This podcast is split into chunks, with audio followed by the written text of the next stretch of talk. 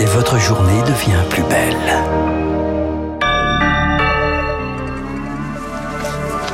Il est 9h01 sur l'antenne de Radio Classique. Évidemment, le rendez-vous de Franck Ferrand euh, dans quelques instants. Nous allons le retrouver avec bonheur, en tout cas je le souhaite pour vous. Voici le journal incontournable, Augustin et son choix culturel. Euh, le journal d'abord, c'est le mouvement des médecins libéraux qui est reconduit pour une deuxième semaine. Ils estiment que le gouvernement ne les a pas entendus.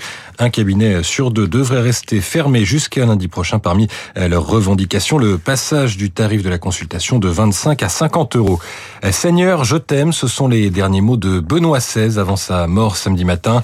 Les portes de la basilique Saint-Pierre de Rome sont en train d'ouvrir pour que les catholiques puissent se recueillir devant la dépouille du pape émérite décédé à 95 ans. Et puis Kiev sous les bombes ce matin, la capitale ukrainienne une nouvelle fois visée par des frappes russes après euh, des dizaines hier de frappes qui ont fait au moins quatre morts.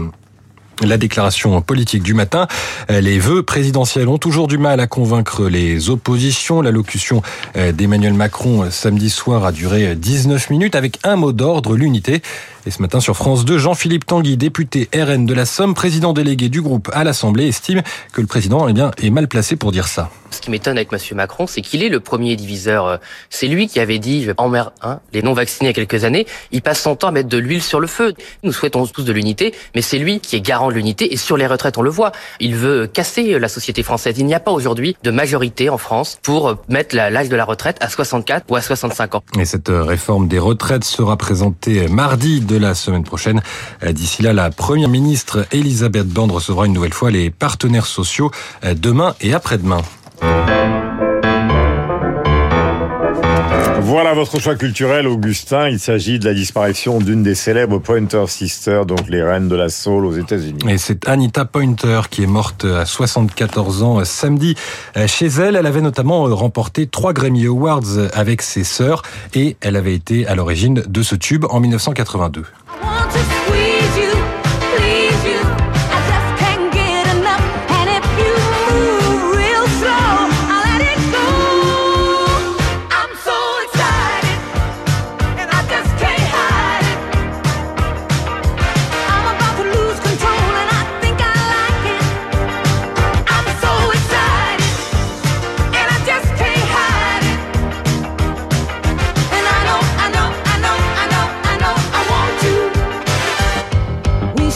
Voilà, I'm so excited des Pointer Sisters, Anita Pointer qui est morte samedi soir à 74 ans. On termine avec un point sur la bourse avec Sylvie Aubert d'Investir le Journal des Finances. Bonjour Sylvie, bonne année.